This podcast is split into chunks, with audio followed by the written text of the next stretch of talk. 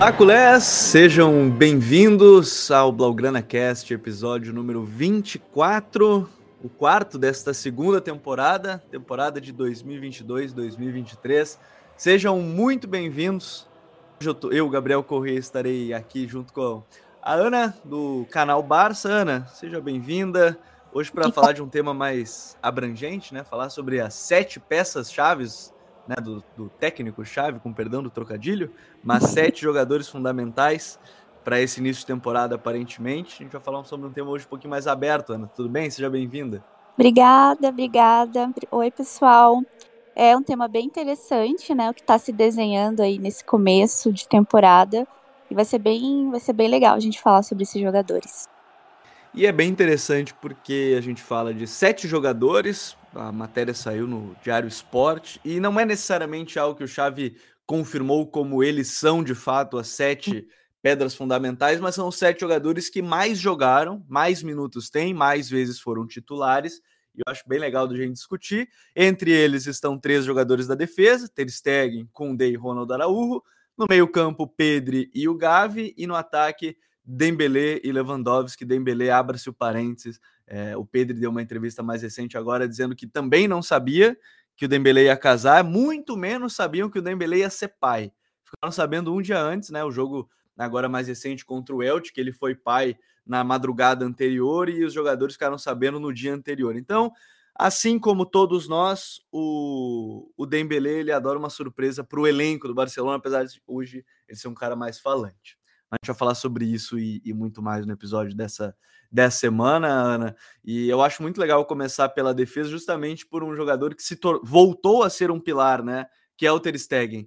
Que, enfim, a gente teve dúvidas nas últimas temporadas, não estava bem, teve a lesão que ele acabou jogando reta final de temporada lesionado, fez cirurgia. Que bom ver o Stegen de volta. É, ele que é uma das lideranças do time, né? Já se fala muito sobre isso é, por ele ser uma das lideranças, e que bom ver ele num nível de desempenho alto. Sofreu só um gol na liga, diga-se de passagem, né?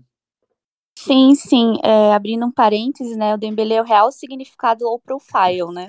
Totalmente. E o, o, o Ter Stegen, com certeza, você comentou bem da lesão, isso prejudicou muito ele, realmente. Mas é, é, que nem a gente até comentou nos episódios anteriores, eu acho muito, muito pertinente falar da defesa mesmo, né?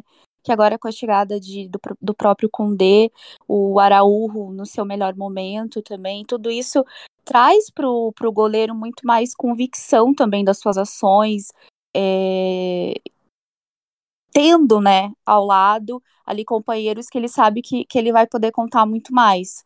E ter ele nesse, nesse momento no seu auge, né, físico e, e psicológico também, físico, tudo isso ajuda muito, né? E, e, assim, um gol na La Liga, por favor, né? Muitos clean sheets e realmente o Stegen tá, começou a temporada muito bem e tudo começa por um bom goleiro também, né? Um goleiro que, tá, que esteja em boa fase, uma defesa boa. Então, o time, isso reflete no time também. Então, que bom, que bom, que bom ver o Ter Stegen depois de algumas críticas, até um pouco merecidas, né?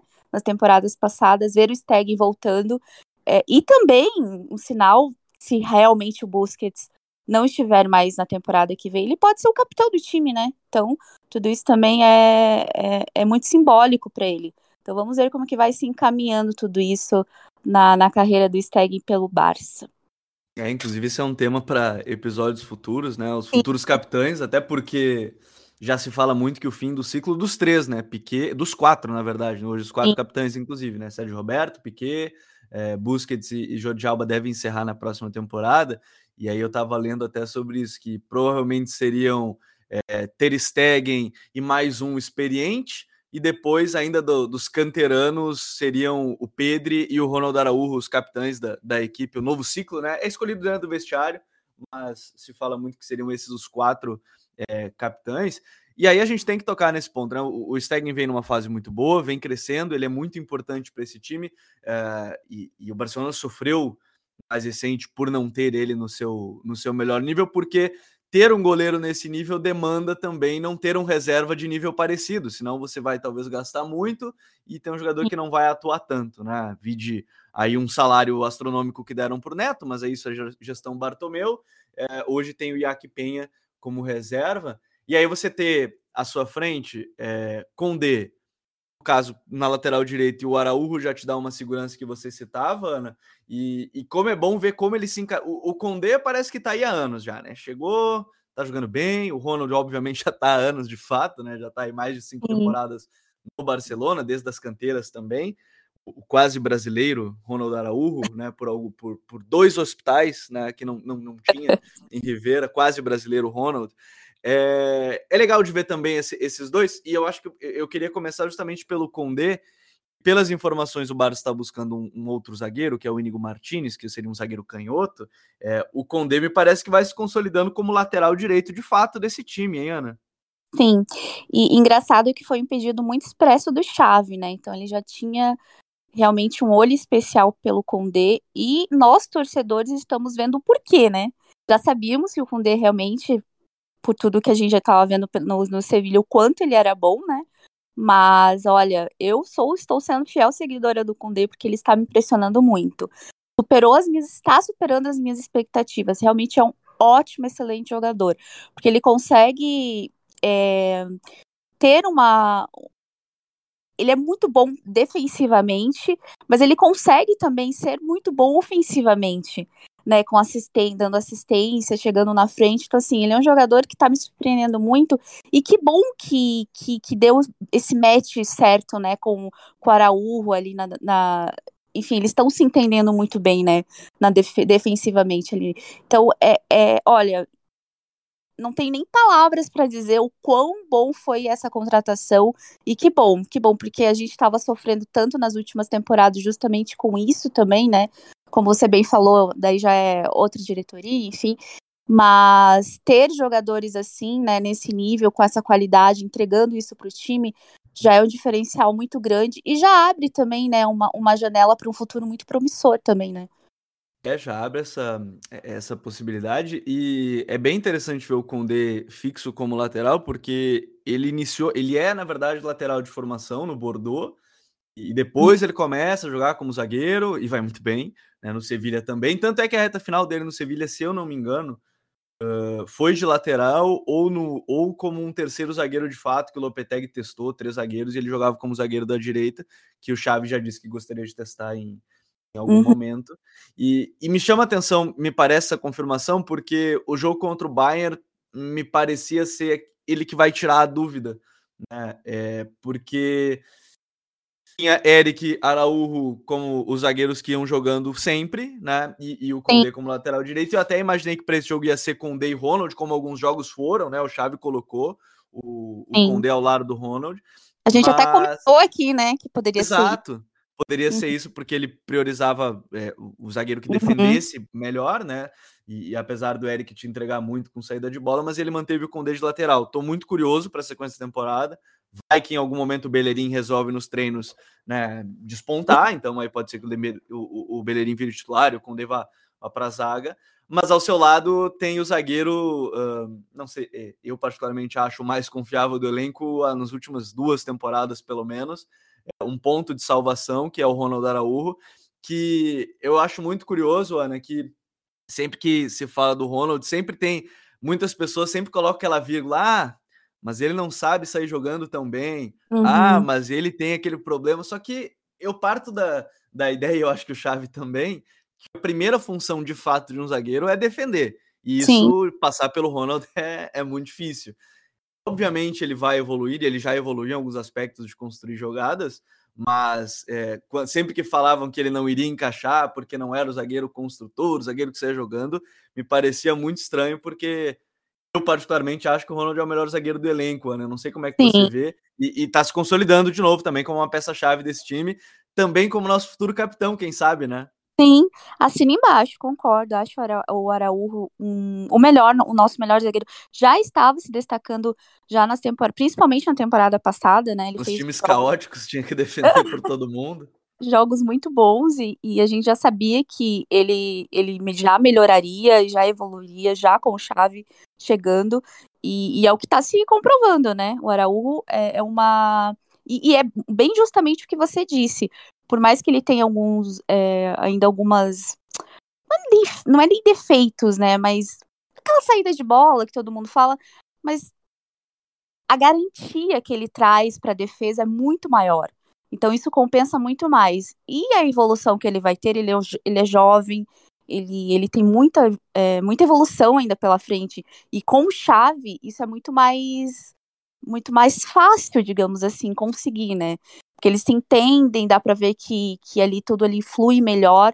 Então, vale muito a pena é, deix, é, deixá-lo realmente como titular, como ele já está sendo há, há, há duas temporadas, mais ou menos. Então, é maravilhoso. Eu sou muito fã do Araújo, é, nosso melhor zagueiro, e, e acho que vai continuar sendo ali por umas boas temporadas ainda abro a campanha aqui de antemão. Já falei isso em alguns episódios também do Blograna Cast. Ronald Araújo, futuro capitão de fato, me parece.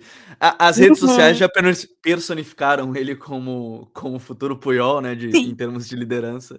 Então, é, já vou entrar também, aderir à, à campanha para ele, que me parece uma, uma peça-chave de fato para esse time e que esteve no momento ruim. Né? No momento ruim era uma, um jogador de, de salvação ali no, no sistema defensivo, quando o time todo estava mal, é, com o Piquet um cheio de problemas físicos, é, com a defesa sendo formada às vezes por ele, Mingueça, é, enfim, ele acabava salvando sendo, sendo uma peça muito importante do, do time e seguiu sendo uma peça importante do time sim, é, sim. dentro dessa ideia.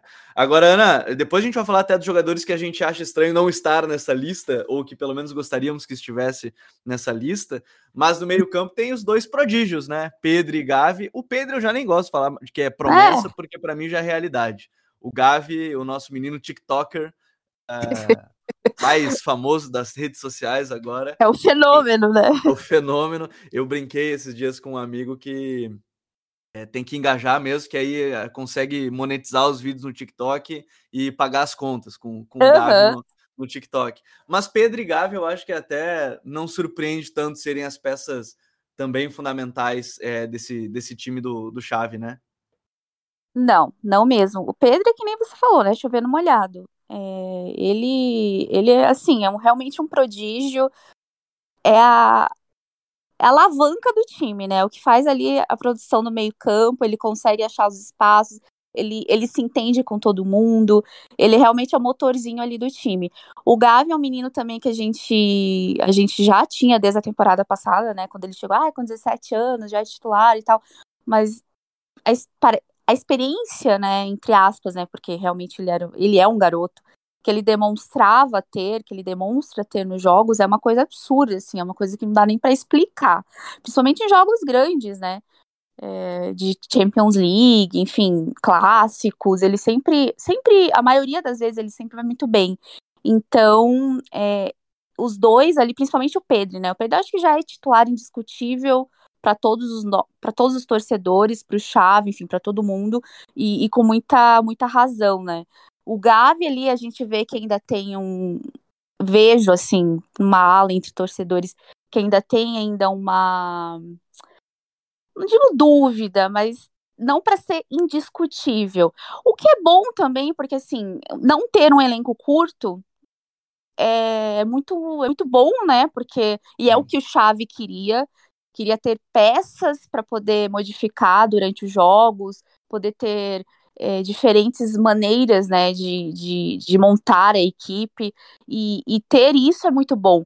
Mas, mas eu concordo, acho que na atualmente Pedro e Gavi no meio-campo está sendo o melhor para o time, né? É, e, e, eles têm se consolidado quando não só na, no time, mas na seleção. Né? Os dois são titulares, inclusive, na, na seleção, Exatamente. tanto o Pedro quanto o Gavi. Então isso já mostra o quão fenômeno é o Gavi conseguir já chegar. Não é porque o Luiz Henrique já conhecia da base do Barcelona, é porque de fato ele está jogando bem. Mesma coisa serve para o Pedro, que é, trouxe dúvidas quando até o Coman começou a usar, né? O Pedro e ficou aquela questão, tá? Mas ele é muito novo e, enfim, é, durou, deve ter durado dois, três jogos para verem que de fato o Pedro era um jogador importante para o time e já se tornou um jogador fundamental para o time. E eu entro já, não é mais lista de melhores sub-21 do mundo, é entre os melhores meio-campistas mesmo do mundo Sim. que a gente tem aí no, no Pedro. E depois a gente vai falar da questão Frank de Jong, né, Busquets, que ao, aos poucos, como a gente já viu nos Intocáveis, não tem nenhum da, da, das antigas lideranças, então a gente pode falar sobre isso. Vamos adiantar um pouquinho, mano, que a gente tem nosso bro Dembele, que resolveu acordar de vez. Ele deu uma entrevista mais recente agora falando que perdeu cinco anos da vida dele entre 2017 e 2021. Quero dizer que compartilho disso também, Dembele. Eu acho que todos os torcedores do Barcelona perderam muita coisa nesse período, entre 17 e 21. Depois a gente toca no assunto Leva, mas é interessante, né? Ao mesmo tempo que se contrata o Rafinha, me parece que assim, o Rafinha tem jogado constantemente, o Dembele ainda é o titular intocável do Chave, né? Com razão, né? As atuações do Dembele fazem jus a ele ser titular. E é que nem você falou, o gigante acordou realmente, finalmente a gente pode aproveitar aquele Dembele por qual a gente contratou, né, pela, enfim, do, do, do BVB, então que bom, que bom, que bom que ele que ele realmente está no seu melhor físico. E eu achei interessante que ele falou nessa numa dessas entrevistas recentes agora que tudo começou mais com o Kuma, né? Ele falou que, que a condição física dele começou a mudar quando o Kuma realmente percebeu que ele estava, sei lá, 10, quase 20 quilos é, de massa de massa magra menos, né, do que ele realmente deveria estar. E pelas fotos a gente vê essa diferença, que realmente essa diferença de, de, de musculatura dele, né, começou realmente ali quando mesmo o Kuma foi entrando ali, na, entrou no, no, no Barcelona e as coisas foram mudando. E se consolidou realmente com chave. Então, essa essa mudança dele, né, esse start ali, começou realmente na. Não foi nem nessa temporada, né? Na temporada passada ele já, já fazia bons jogos, já a, a gente via que, que a postura dele já era outra, e, e só se confirmou mais nessa temporada mesmo. E que bom, que bom mesmo, porque ele é um jogador excelente e, e faz muita diferença, né? Esse jogador, esses jogadores com as características do Dembele. Então, realmente muito bom para todos nós, né? Termos ele na, na melhor forma e na melhor fase dele. A prova que o Xavi gosta dele é que ele chegou a comparar o nível do melhor Neymar, né, na Barcelona. É, é, aquela coisa, né? Você tem que elogiar o seu jogador, às vezes você dá uma leve, exagerada, assim, mas tudo bem. A gente entende, Xavi, você quer deixar o, o Dembele ligado e, e, e, é muito bom ver ele em forma porque eu fecho muito com o que a Ana disse que é um jogador o talento acho que sempre foi inegável sempre foi inegável o talento do Dembele as qualidades técnicas ele tem um diferencial em relação a muitos jogadores que é de fato ser um jogador ambidestro né uhum. uh, é muito marcante a entrevista dele ainda no Rennes ah, você é canhoto ou você é destro? Ah, eu bato melhor com a esquerda, e aí depois o repórter ainda retruca, tá, mas você bateu o pênalti com a direita, e ele responde que é porque eu bato melhor com a direita, e nem ele mesmo sabe, eu acho, qual é a perna boa né, do, do Dembele, mas tem sido muito legal de ver, e ainda a entrevista do próprio Leva, que é o gancho para agora, que o Leva, que o Dembele revelou, né, que o Leva comentou para ele, você vai dar muitas assistências para mim nessa temporada. Bom, é, a gente já tem visto algumas, né, é, ao longo desse ano, e, e, como é importante ter. O Leva, eu acho que não tem nem discussão, tá aqui. É, é, claro que os outros a gente já sabia, que já tinha uma noção que poderiam ser jogadores intocáveis, mas o Leva não tem nenhuma discussão, né? É, é o 9 que o Barça queria, era o 9 que o Xavi queria, era o cara Sim. que queria estar no Barcelona. É, não sei se é o menos surpreendente, mas talvez seja o mais óbvio de uhum. estar nessa lista de intocáveis, né? Ah, é o pacote completo, né?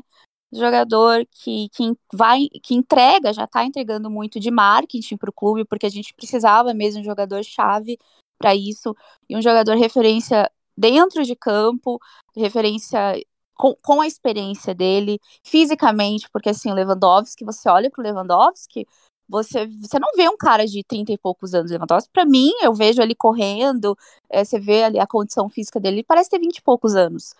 E tecnicamente a gente vê em campo, né? Não precisa nem explicar.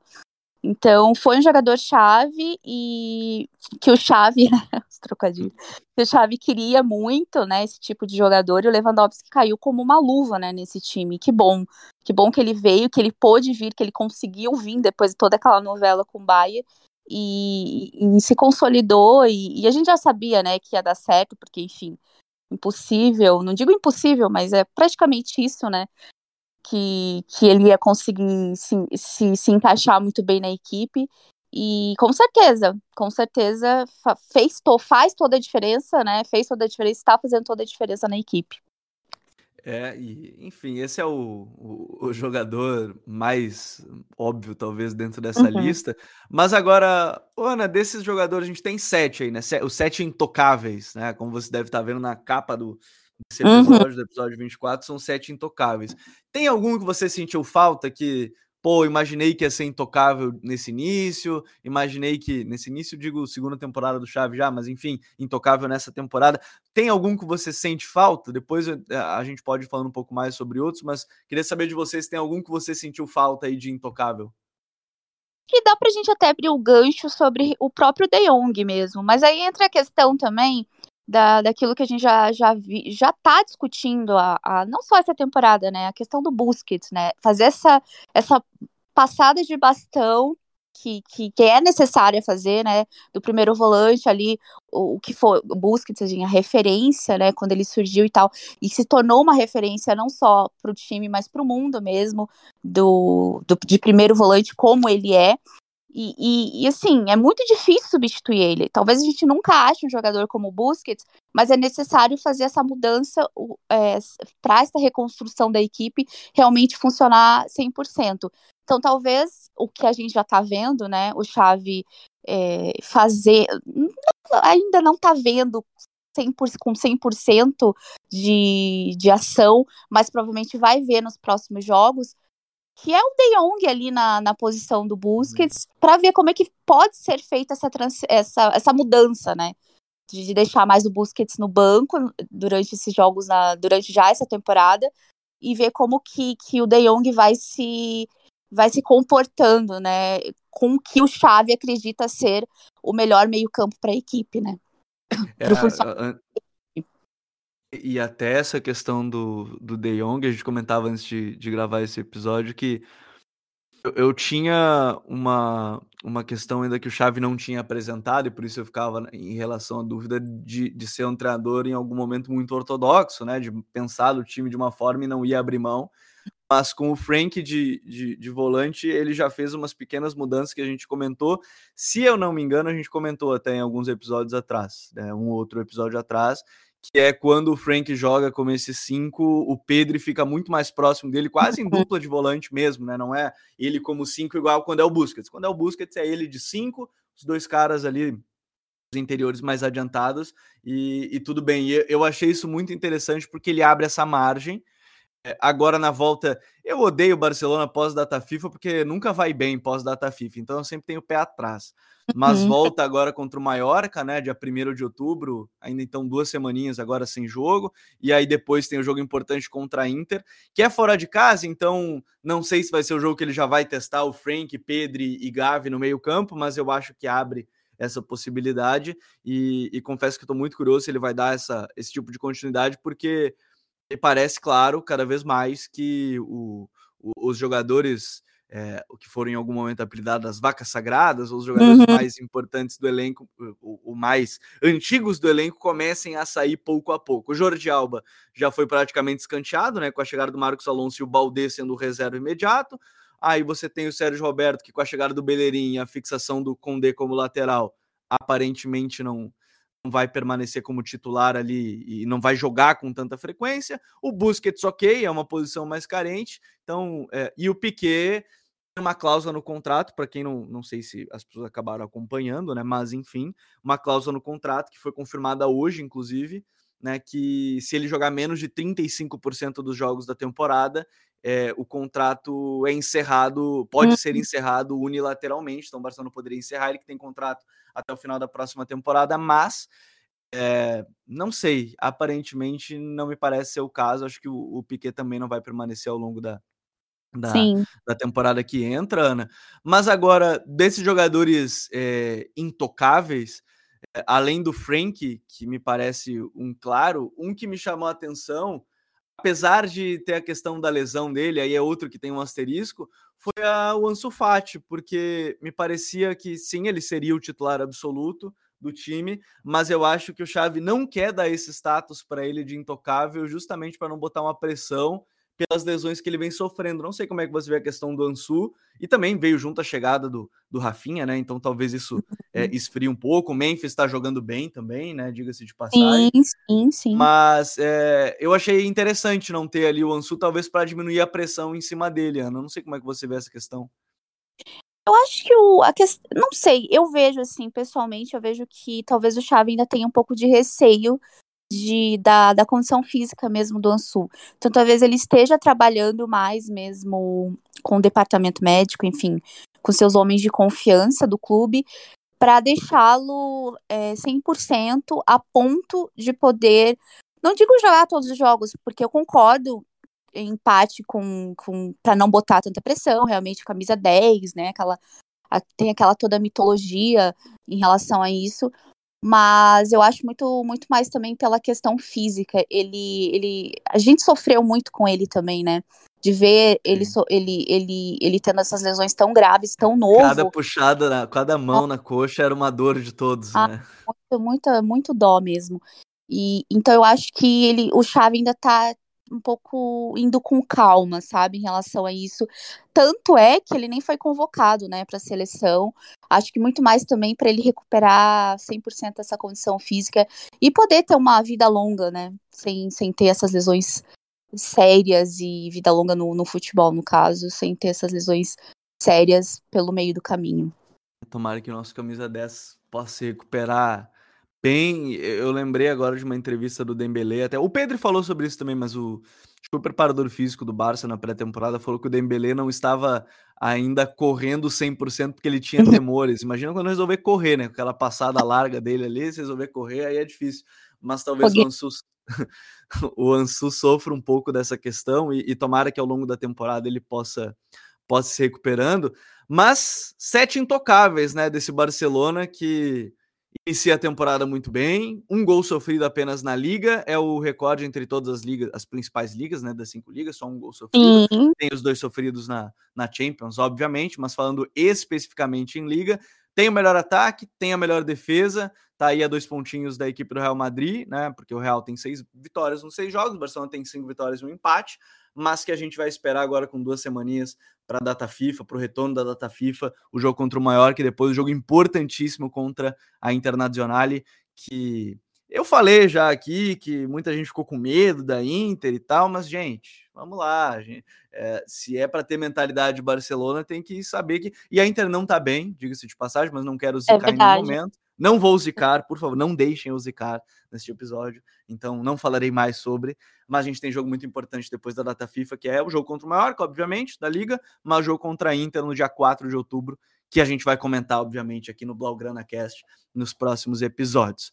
Ana, muito legal falar contigo sobre sete intocáveis e que a temporada siga sendo é, não só nesse ritmo, mas que traga ainda mais surpresas, mais jogadores se consolidando Sim. ao longo do ano. Foi muito legal fazer esse episódio contigo. Obrigada. Eu acho que a missão, no, no final de tudo, a missão foi cumprida pela, pela diretoria, né? Em questão de dessa janela de transferências. Deu certo as contratações, tá dando certo. E a gente vê esses intocáveis aí com, com as novas adições de, enfim, de Lewandowski, D e os que estão na sua melhor. Com, conquistaram a sua melhor forma de novo. Ter Stegen, o Araújo, que a gente já cansou de falar, enfim, todos esses ali são merecidamente os que jogaram mais, porque estão realmente é, fazendo, estão fazendo a diferença no time, e que bom, que bom que, que, que a equipe está correspondendo, que o Xavi está conseguindo é, montar o time com a cara dele, com o que ele acredita, né, com as convicções dele também, e, e tá dando certo.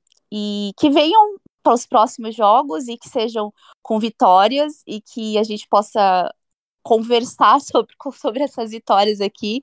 Mas é isso. Muito obrigada, Gabriel. Sempre bom falar aqui no Blogana Cast e sempre por mais. Obrigada, pessoal. Nós voltamos nas próximas semanas com o Blaugrana Cast da segunda temporada. Um grande abraço para todo mundo e Visca Barça!